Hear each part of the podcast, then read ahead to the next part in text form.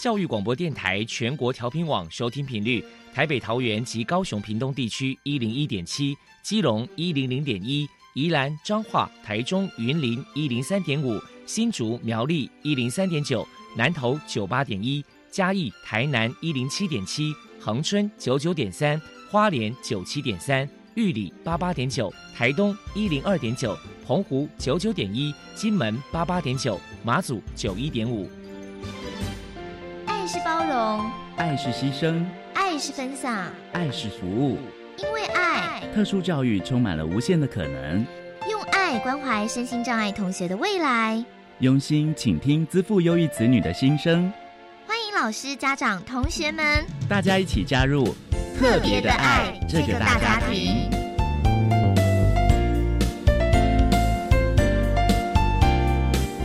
本节目由教育部学生事务及特殊教育司指导，国立教育广播电台监制，欢迎收听。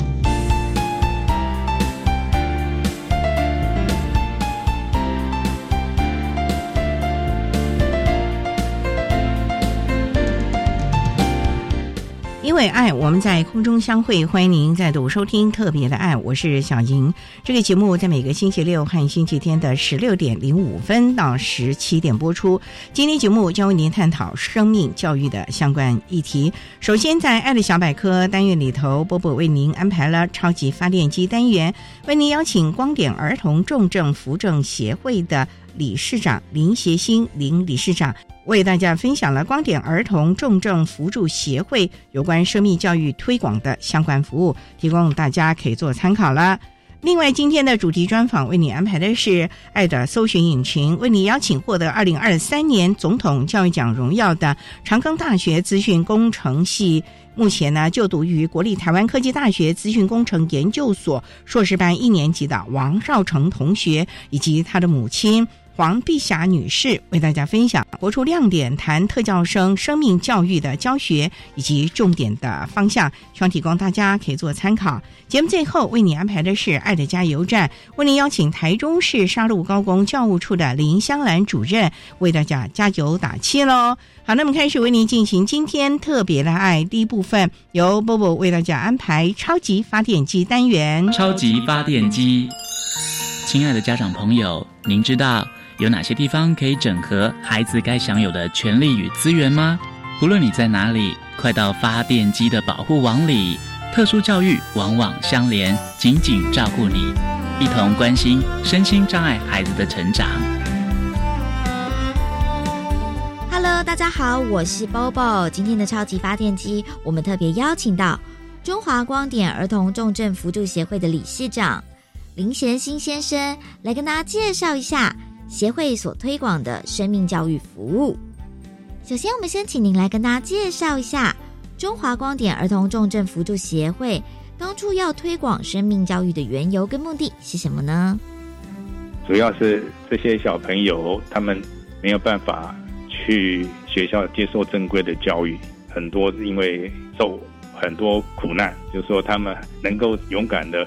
活下去有时候就很不容易，有些他几乎是每天都是常常不晓什么时候就急诊就要去医院了，都是家里跟医院两头跑，所以他们没办法去学校接受正规的教育。对于这些小孩子们，就是说让他们提早知道生命的意义，给他们有这些勇气接受生命的挑战，是觉得是更重要的。所以我们希望借由绘画还有这些导读种种的，给他们关怀。让他们可以勇敢的面对生命。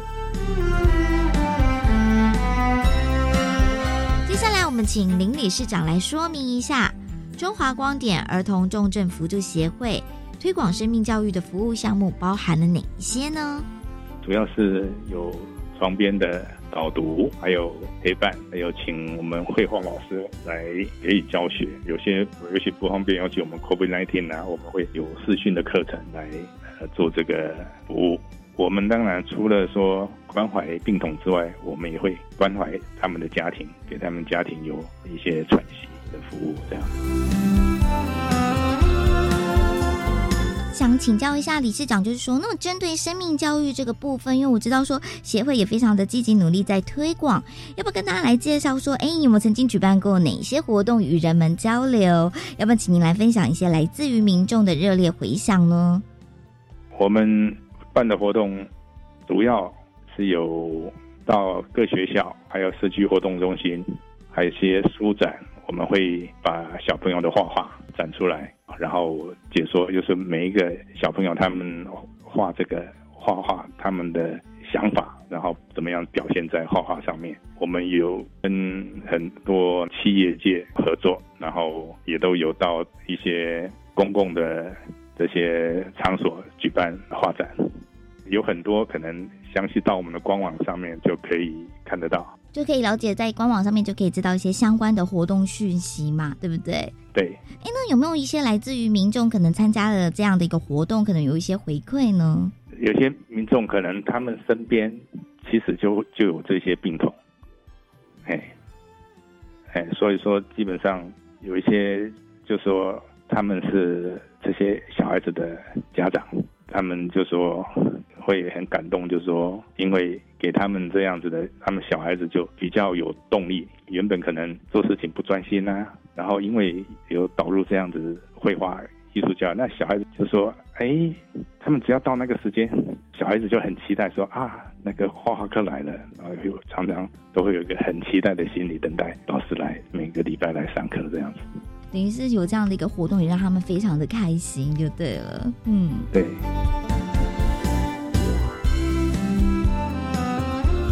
再来，我们请您来谈一谈，针对生命教育，中华光点儿童重症辅助协会在未来还有哪一些计划呢？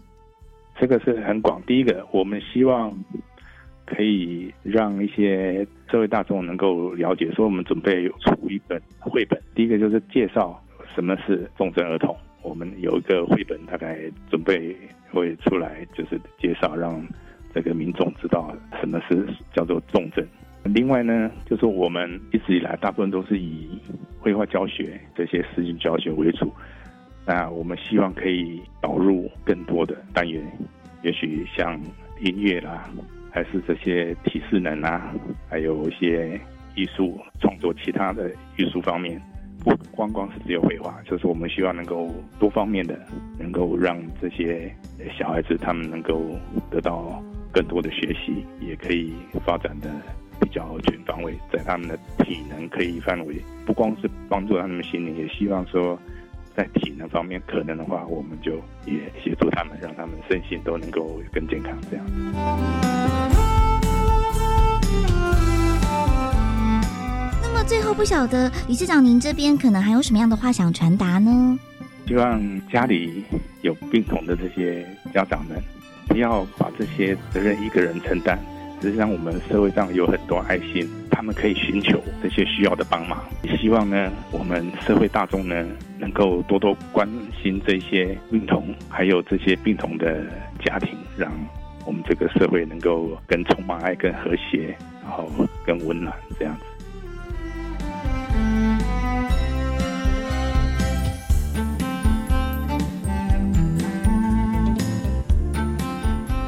非常谢谢中华光点儿童重症辅助协会的理事长林协新先生接受我们的访问。现在，我们就把节目现场交还给主持人小莹。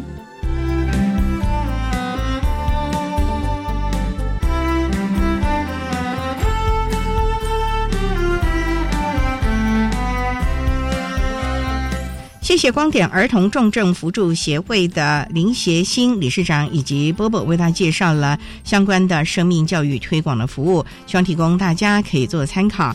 您现在所收听的节目是国立教育广播电台特别的爱，这个节目在每个星期六和星期天的十六点零五分到十七点播出。接下来为您进行今天的主题专访。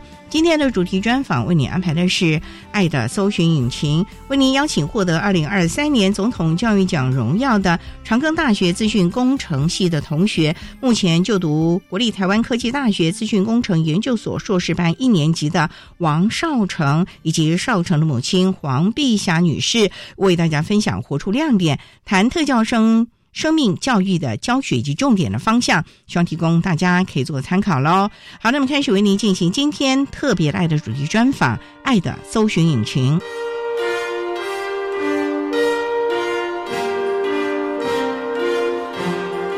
爱的搜寻引擎。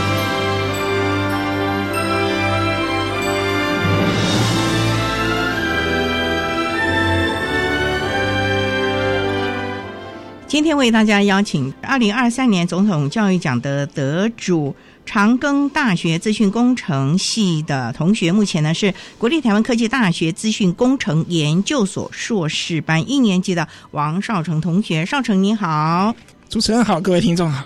那另外呢，我们今天啊特别邀请了少成的妈妈黄碧霞女士，妈妈好，主持人好，各位听众大家好。今天啊特别邀请两位啊到节目中为大家来分享活出亮点，谈特教学生生命教育的教学以及重点的方向。首先要请少成为大家分享得到总统教育奖，而且是第二次，哎，开不开心？真的蛮开心的，可以得到这样的肯定，很难得耶，因为每年竞争激烈。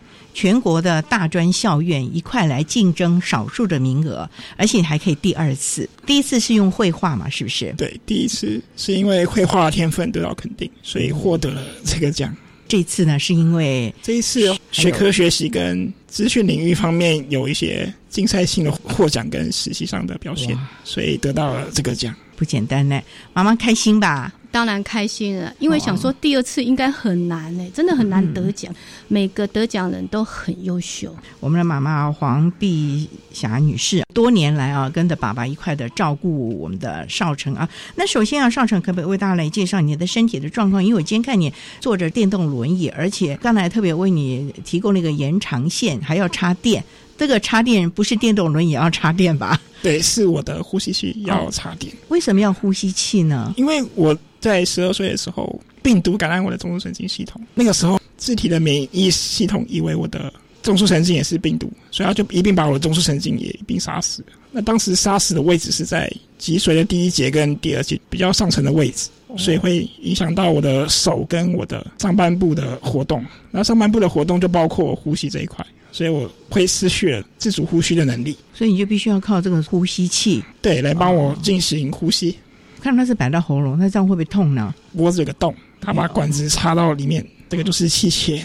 啊，那平常是不是也要清洁啊？对，做相关的护理，每天都要去换换这边的纱布，然后每个月都要把这管子拔起来，再插一个新的管子进去。谁来换？要去医院换吗？还是妈妈换？呃，没有，因为我们有长照，居家长照。哦，有长照的居服员来协助。对。可是，一般抽痰都是我帮他抽痰的。我还要抽痰呢。对，所以生抽都是我帮他抽的。那也想请教，当年十二岁的时候，少成病毒感染，那你们当时是怎么发现他后续的影响？只是送医，后来就有很多很多问题，是不是？对，因为那时候想说是感冒，然后后来是因为右手举不起来，右手举不起来。对，而且他之前是扯铃校队，扯铃健将。扯铃哦，对，他会双灵。哇，少成你也太厉害了吧！对，所以从小其实是一个运动艺术方面表现非常好的一个孩子喽。呃，以前其实我是不会画画的，我是生病后才开始接触画画。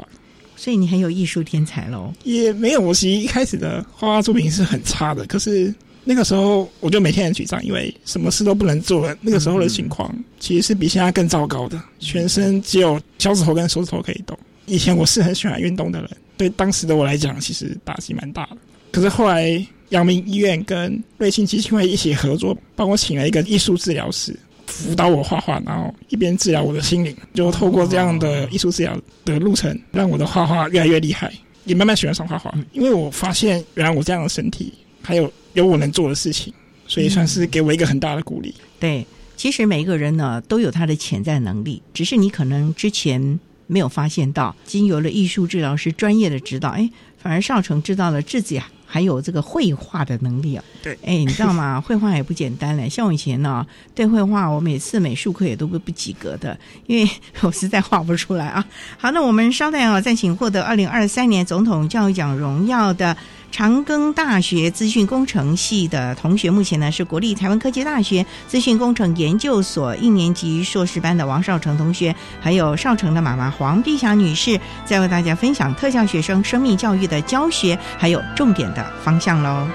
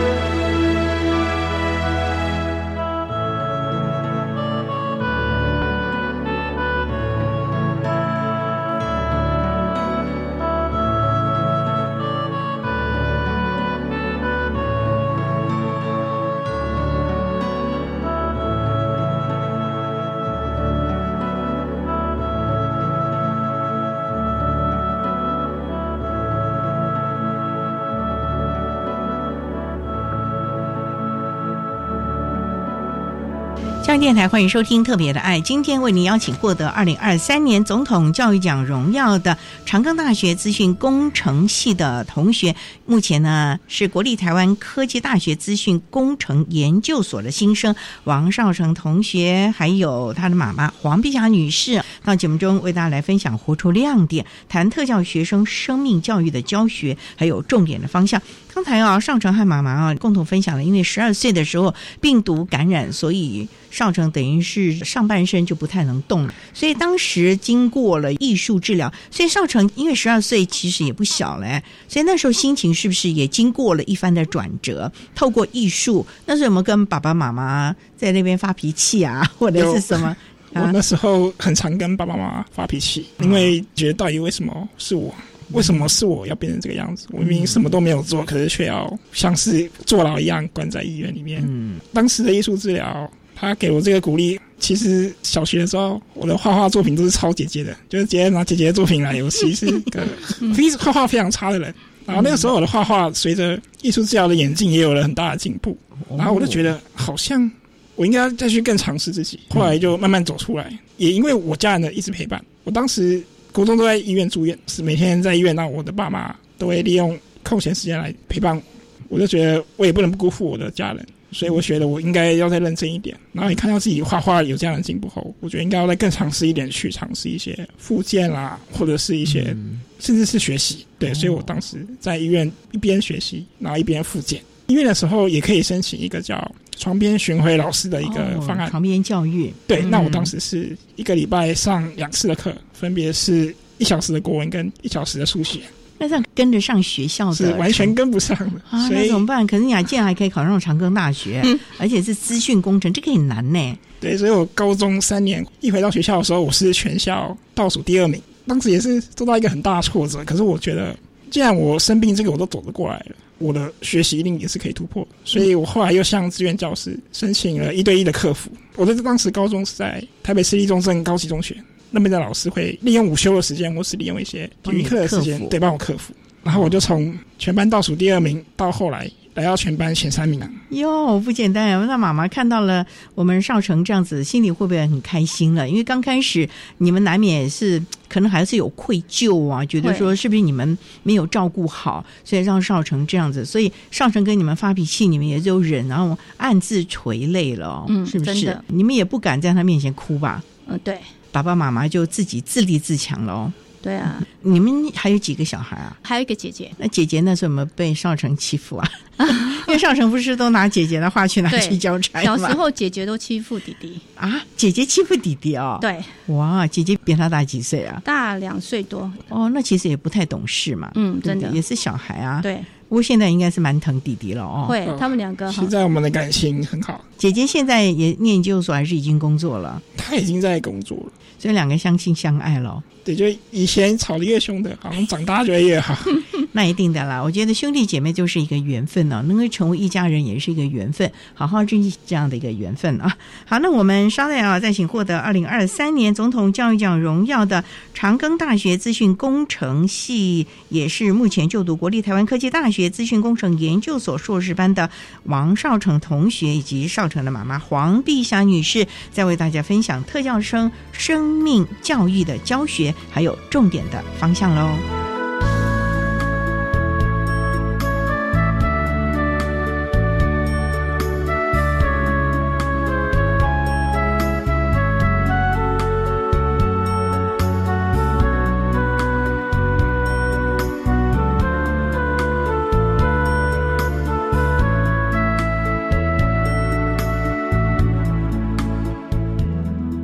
位听众，大家好，我是法服基金会的李炳宏律师。对学弟妹的呼吁就是，我觉得要有一个最核心的信念。我觉得活着就是有机会实现的梦想，我觉得要坚持下去。尤其那个过程，但是那个过程一定是很不容易的。我相信在这个坚持的过程中，一定有开心，也有难过的时候。可是只要能够撑过去，也许在某一天机会就会来到。那我觉得，我想要对一般人，我想要表达就是，其实我们视障者绝对是可以为这个社会奉献的一份子。就是只要你们愿意给我们机会，我们会知道机会得来不易，我们会非常珍惜那个机会。我们也会为了证明自己不是只能够被人照顾的一群族群，我们会就我们有限的能力，然后去做出我们应该有的表现。我相信，只要给我们机会，然后我们做得好的话，也许我们有一天就不会只是社会上的弱势者，而我们也可以为这个社会去做奉献。谢谢。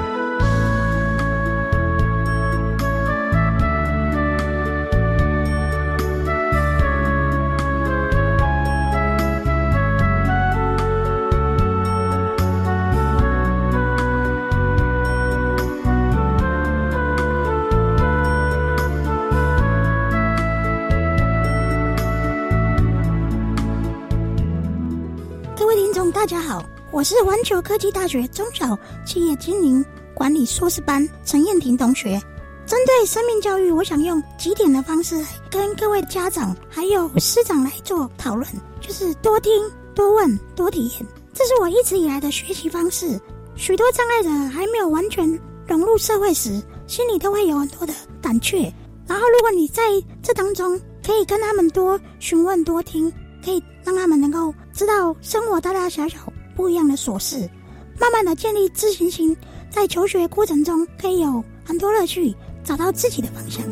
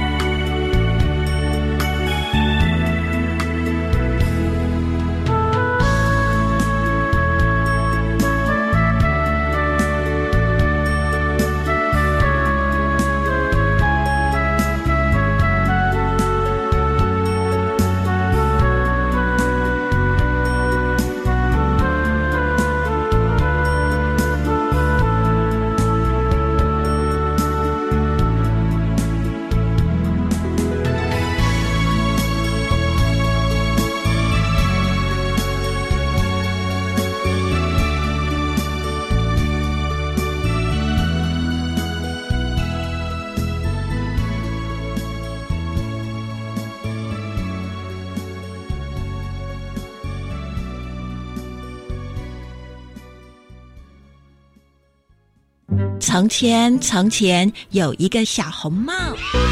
你想象中的说故事是拿着一本书，一页一页的念出来给小朋友们听吗？说故事到底有什么迷人之处呢？九月六日星期三中午十二点，青春小老板挺鱼带你一起体验只说故事不说教，认识儿童故事产业。准时锁定教育电台，生动全世界粉丝团直播哦。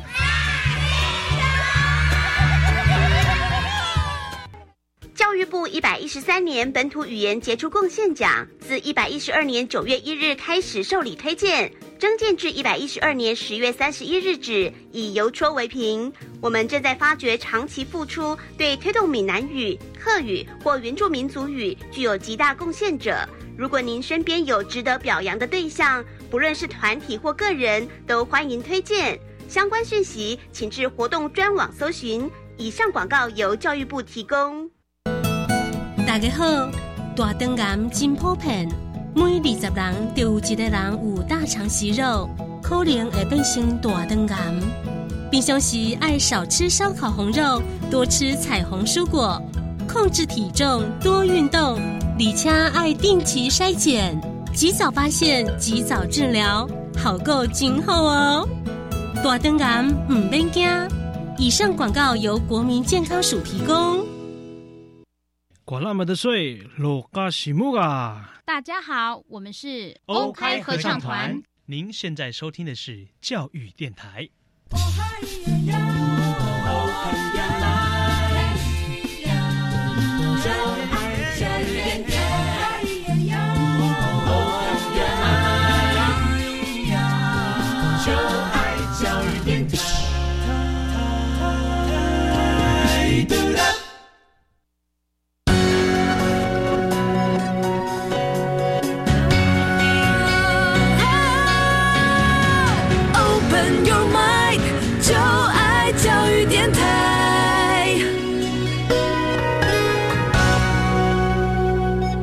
电台欢迎收听《特别的爱》这个节目，是在每个星期六和星期天的十六点零五分到十七点播出。今天为您邀请获得二零二三年总统教育奖荣耀的长庚大学资讯工程系的同学，目前呢是国立台湾科技大学资讯工程研究所硕士班一年级的王少成同学，还有少成的妈妈黄碧霞女士啊，要为大家分享啊特教生生命教育的教学还有重点的方向。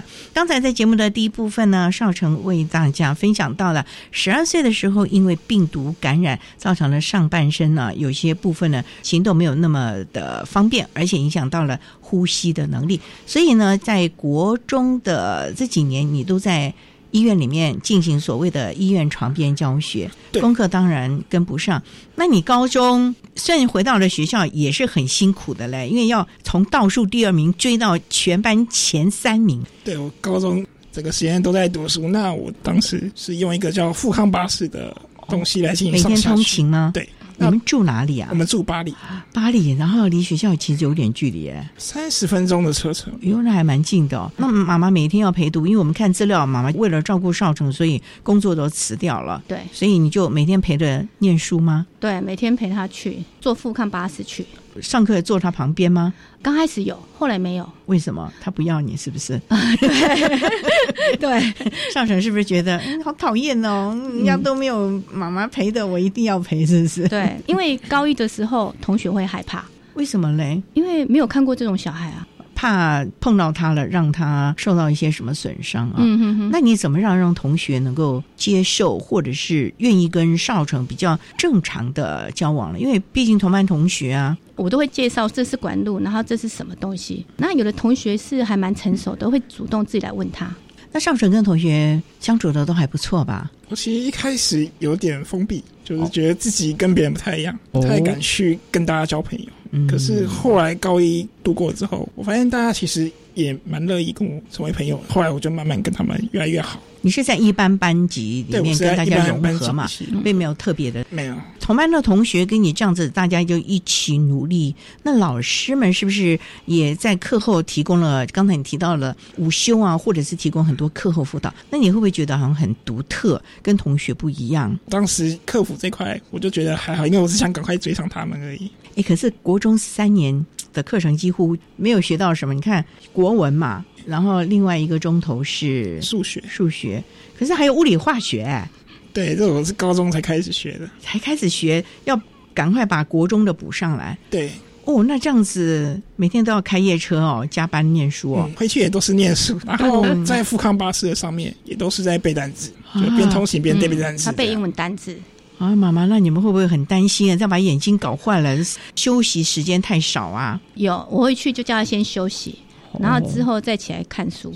所以等于是二十四小时盯着他，不准他太用功了，是不是？对对对对，哎呀呀，人家有的家庭就觉得这个孩子怎么都不用功，你们家 是觉得少成太用功，还要提早关灯让他睡觉，是不是？应该说他从小就很自律。所以高中这样子，后来你为什么要选择念长庚的资讯工程呢？因为这还蛮难的嘞。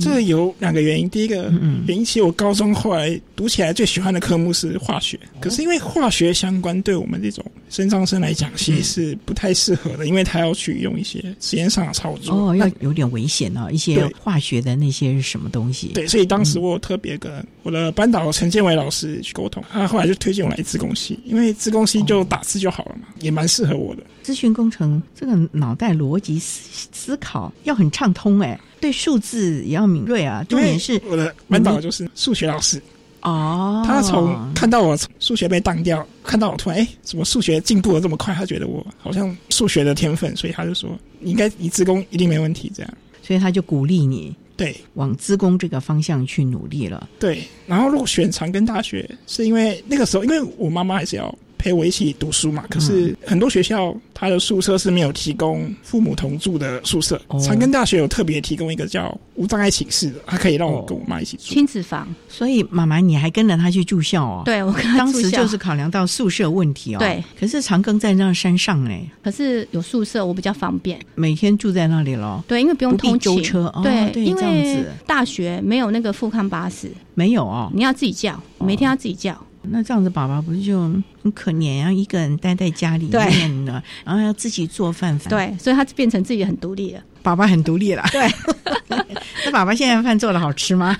有哎、他哦真的啊他本来不会煮饭，现在会、欸。哦，对，会做什么大餐吗？哦，他会煮。少成，你讲。哎，少成，爸爸会做什么好菜吗？他都会买一些料，然后加在面里面去煮一个实景的那种感觉，什么都往里面丢，是不是？对，对，我都叫他说黑暗料理。可是其实还蛮好吃的。对，他们还蛮喜欢的。因为他还加一些调味的。哦，那也不错啊。其实爸爸也是独立自强了，对不对？嗯真的这个不然每天饿肚子也不能天天外卖，外卖吃多了也不舒服，对不对？嗯那个调味料啊，或者是味精蛮多的，而且食安的问题，还不如自己做。虽然很简单，面条对，他最会煮面了，他面煮的真的很好哎、比我好多了。我煮个面都还不熟，还得再回去再焖一下。爸爸比我强，我等一下跟他请教一下怎么让面熟啊，能够让面煮熟，那一条条面条能够煮熟啊。啊我觉得是一件不简单的事。嗯我想是那种白面条硬硬的哦，不是那种乌龙面，乌龙面那种随便揉揉就好了，嗯也不是油面那种。好，等一下要去拜师一下。那我们言归正传，那到了长庚，资讯工程跟你在高中学的数学，虽然我们知道高中现在也有一些的资讯课程嘛，对不对哦？对，哎，咱这差很多呢。那一个是大学呢，一个嗯写程式、网络设计啊什么之类的，是不是？对，我在高三的时候有特别参加师大办的一个城市先修课程，它是由建中北一女、师大附中，还有内湖高中跟我们学校中正高中这些学院可以一起去上课。那当时我特别去上了城市先修课的办学期，那我也发现城市设计我好像真的也蛮有兴趣的。不会脑袋打结。当然有时候还是会脑袋打结，可是就我还是写得下去，不会打结就不写。哎，我真的很佩服这些啊，对资讯工程有研究，而且有能力展现的人呐、你看一下那个电脑哈、我也就是会最基础的文书，其他都不太会。我连做个 PPT 啊，要插进去一些什么图案、声音哦，对我来说是高难度了啊。好，那我们稍待啊，再请获得二零二三年总统教育奖荣耀的长庚大学资讯工程系，目前呢是国立台湾科技大学资讯工程研究所硕士班一年级王少成同学，还有少成的妈妈黄碧霞女士呢，在为大家分享特效生的学习还有生活的经验喽。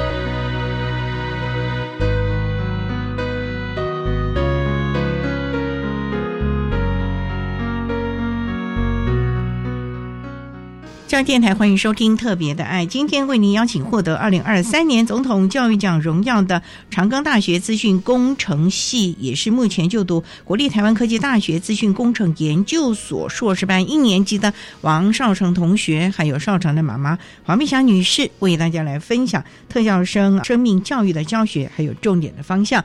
节目的一开始，先为大家报告了，我们少成是第二次获得了总统教育奖，第一次呢是绘画，那第二次。这次呢，是因为学科表现还有生命的斗士。不过哈少成，我也很好奇，上了资讯工程，虽然课业也很重，可是我看你在学校也常常会为了资源教室的同学啊，甚至于你还拿了书卷奖哎。对我大学算是过得蛮精彩。大学的学科其实就已经跟国高中生没有太大的关系，等于是全部的重来。重来对我来说反而是个优势。哦，怎么说？因为我之前在医院读书，所以那段的背景是不够的，那些知识背景。那现在全部重来的话，我得是跟大家一样起跑点一样，我就不太可能会再输给别人了。可是他们不是有头那上高中上来的，过去底子打的应该是很扎实，不像你就用。高中三年补足六年的中等教育阶段啦。对，我觉得可能主要也是因为我上大学后也是继续这样努力，就是拼劲跟高中是差不多的。住宿反而是给我更大的帮助，因为少了交通的时间，可以拿来做更多的事情。那妈妈，你陪读，然后住在宿舍，不会觉得很无聊吗？因为他那个课程，我看你大概也听不太懂了吧？啊，不会，听不懂啊。当然了，我只说妈妈，你不要去听听看啊，不要。那你怎么打发时间呢？你总不能下山去跟爸爸约会吧？当然不行，因为他那个宿舍很大，有十五平啊，这么大。对，长庚很好，而且我们是亲子房，所以我可以在里面做我自己的做。那你都做什么？我有时候追剧。还有呢，还有整理他的东西，还有我摩托车会丢在长庚，所以我会骑摩托车出去，出去晃一晃。对对对对对对。那附近有什么好晃的？那附近还好，去院区比较近，打发时间。还有我可以自己时间，我觉得自己走一走，心情也会很好，蛮不错的。对。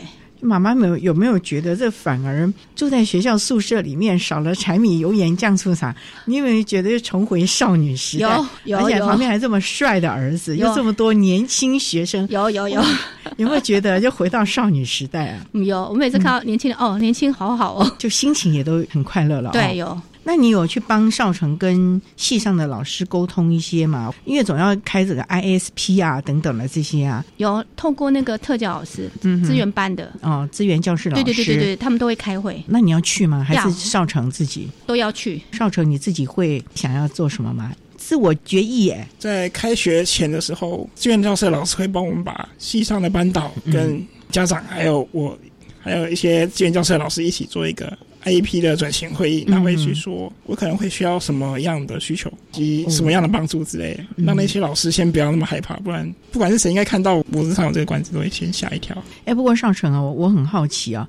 你的这个平量有特别的做一些弹性的调整吗？你要上台报告吗？或者是你也必须跟同学分组啊？哦，大学几乎都要分组嘞。对我大学的期间也蛮长上台报告。如果是上台报告，我都是有一个升降桌在第一排的位置，所以我其实就在那边报告就好。那 PPT 什么这些都得做吧？这些我都会了，因为对职工的人来讲，这些东西都得算小 case。你很讨厌呢，让人家这样子心里有点受到打击。妈妈有没有觉得我好颓丧哦？有，越听越听越觉得我好可怜，会啊，我好无用哦。对啊，嗯，上次我以后可不可以请你帮忙？当然可以。好，留下联络的方式，你逃不掉的啊！以后要要帮我的忙啊。不过谈了这么多，毕竟啊。课程是越来越艰难了，不是只是应付考试，因为我知道你还有好多好多想要学习，或者是要更进一步的。为什么要念台科大呢？因为台科大有两个原因啊，第一个原因就是因为它在北部嘛，那这样我们的通行会更方便。那第二个原因当然就是分数就到那了，没有办法再上台新交，所以就选台科大。哦，台科大也不错了呢。对啊，北部国立的呢，跟北科并列第一的呢。你不要小看台科大，很多人挤不进去。我现在在台科大也觉得大家都好厉害，长庚大学完全不一样。对，你们已经都开始上课了嘛？我们现在是在实验室里面跟学长姐看学长姐报告，然后就发现学长姐的能力好像都比我好很多。你这个资讯工厂要有实验室啊？因为我们是研究所了，那研究所一定是要写论文才可以毕业，那这些论文就要去做一些实验。会不会看了学长姐的心里有点压力啊？前面还蛮有压力的。不过我觉得，反正我高中都连那个倒数第二名都当过，那也还好啊，就嗯继续努力，一定可以追得上去。哎，所以妈妈，你有没有觉得少成很乐观、很正向？对倒数第二名有什么关系？对不对？路遥知马力，没有我们看过程，看最后龟兔赛跑谁到终点，是不是？对啊，少成是不是这样的感觉？对，过程虽然很辛苦。不眠不休的，可是重点就是你看看，你比好多的人呢、都愿意为自己的未来去努力啊。那我也想请教你啊，未来有些什么样的规划呢？目前是希望可以准时毕业，多久毕业？两年内毕业。两年内、研究所哎、尤其是资工哎、对，我知道这个还蛮难的，因为我们学长姐也大部分都是三年才毕业，所以光这个目标应该就算是蛮大的目标。你有跟指导教授聊过吗？指导教授说你够努力还是可以的，对，就是要很努力。住校吗？还是通勤？因为我们长庚大学也有这样的经验后，所以我们也像台科大提出了一样的需求，是希望可以跟妈妈一起同住。只是台北的房子是寸土寸金，只有长庚的一半，然后价钱也比长庚贵蛮多的。哦，因为它那个黄金地段嘛嗯，，对对，那所以妈妈又跟着住校了。对，我又跟着去了。哎，我很好奇啊，你们每天吃学餐哦，会不会觉得吃腻了呢？长庚四年嘛，对不对？对，哦，现在要换到台科大，每个地方的学校还有附近的餐点那个味道都不一样哎。嗯妈妈那时候每天就拎便当吗？没有，我都一次学餐。跟着一起。对，哦然后后来吃腻了，因为台科大附近有公馆，或是台大，哦我们就去那边吃，换地方吃。哎，那有点距离耶。哎，还好呢，因为他开电动轮椅，我走路其实不会，十分钟就到了，还蛮近的。公馆商圈那边挺多好吃的。对，，可是好贵。真的吗？因为长庚大学跟那个台科大那个物价还是有差，哦台台北啊，还是对啊，你要到那个公馆的那个那个巷子里去找，有一些真的是手够短袜的。对对对对。所以下回我们交换一下心得，我也常爱吃那边的我 们就问说，哎，哪边公馆好吃？嗯可以问问学长姐，可以了解一下哪些好吃又可以打折，量大又对，真的 分量又足的。哎呀，好像学生都是这样啊！我跟你们聊聊，我觉得我自己也好像学生的感觉了啊。有 好，我们稍待啊，再请二零二三年总统教育奖的获奖人。长庚大学资讯工程系的同学，目前呢是国立台湾科技大学资讯工程研究所硕士班一年级的新生，还有我们少城的妈妈黄碧霞女士，在为大家分享生命教育的相关议题喽。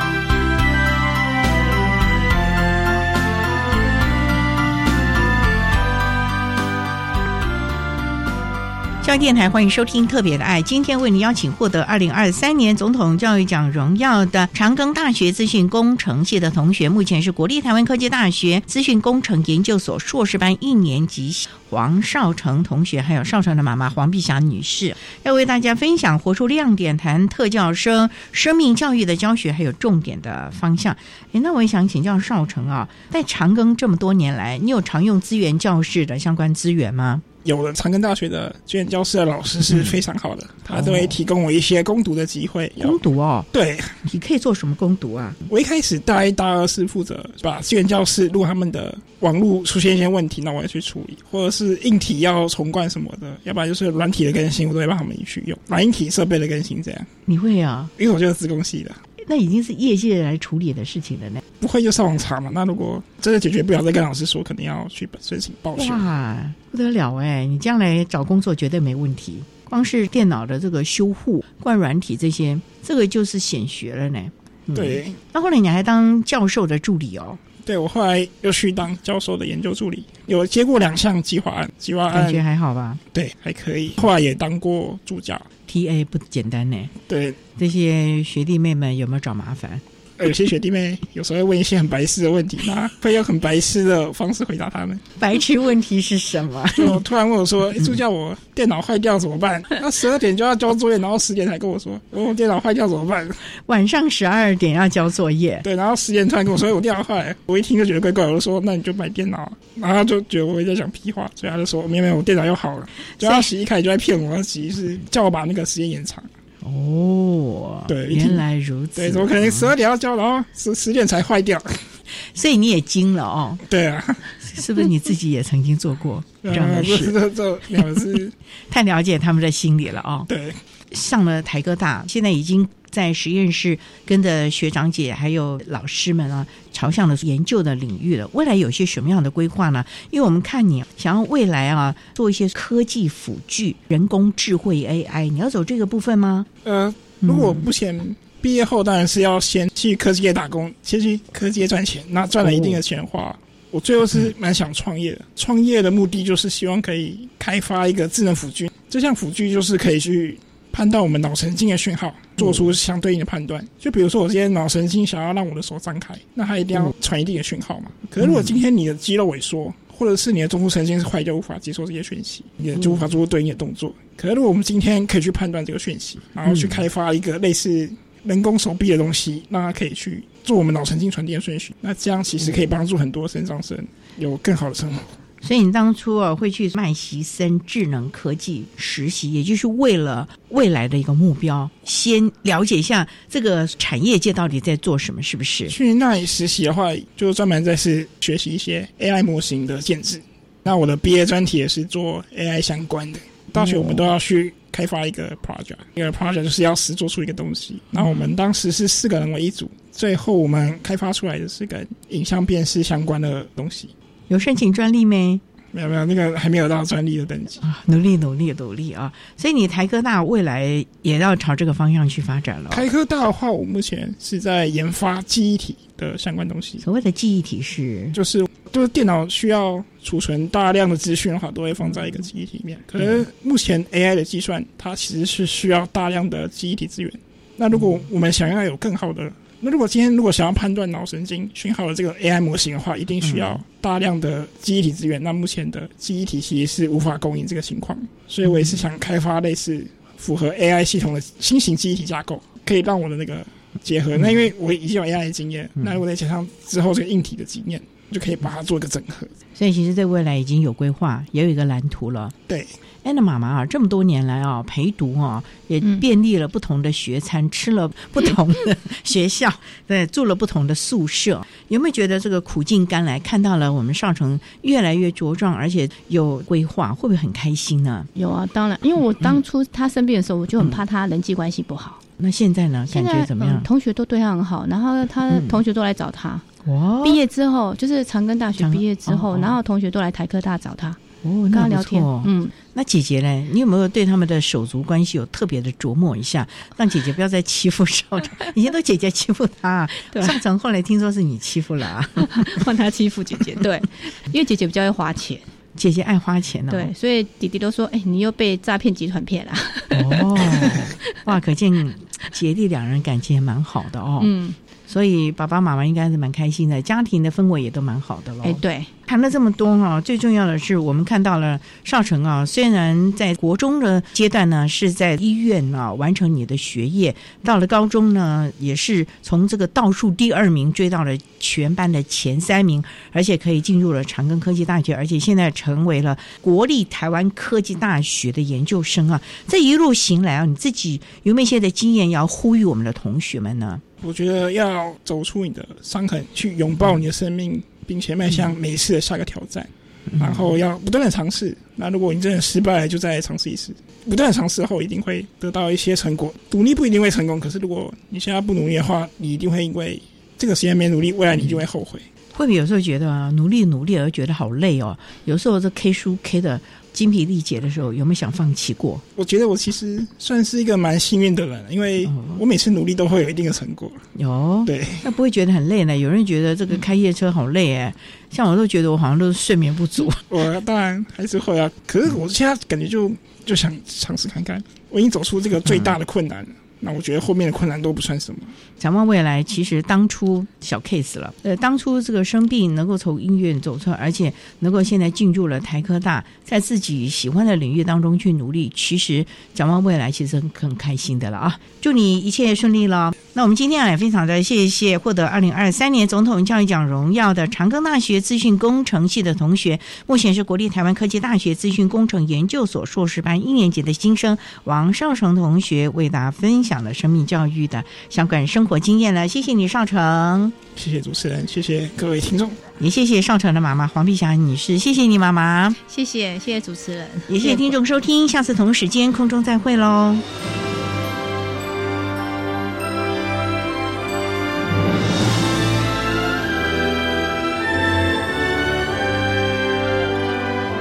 谢谢获得二零二三年总统教育奖荣耀的王少成同学以及少成的母亲黄碧霞女士，为大家分享了相关的心得，希望提供大家可以做参考。您现在所收听的节目是国立教育广播电台特别的爱节目，最后为你安排的是爱的加油站，为您邀请台中市沙鹿高工教务处的林香兰主任为大家加油打气喽。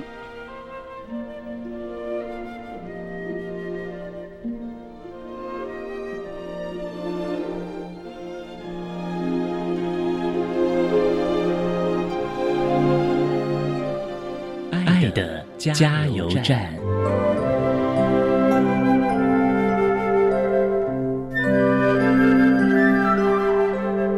各位听众，大家好，我是台中市沙鹿高工教务主任林香兰主任。针对高中教育阶段学生，包含身心障碍学生，在人权的实践有几点呼吁。首先呢，第一个是每个人，包含身心障碍学生，都有权利帮自己做决定。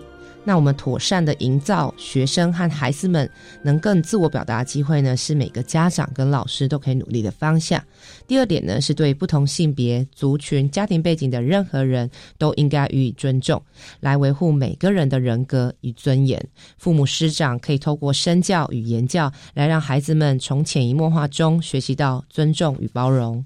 第三点。所有人都有一样的教育机会和权利，包含不同的性别、族群、家庭背景的任何人，身心障碍者也有一样的学习权益。那我们积极的鼓励跟营造孩子们对于课程与活动的参与，定期来了解孩子们的学习反应跟参与情形。正向的给予支持和鼓励。最后，在社团经营或是活动的办理，我们要确实的考量不同需求的孩子们都能够参与，尤其是各种行动参与的形式，或是感官接受与表达形式等的多元考量。家长对于孩子即将面临的教学环境或是教育活动，都可以多加的了解跟友善的沟通，一边引导孩子学习如何为自己参与的权利来做争取与努力。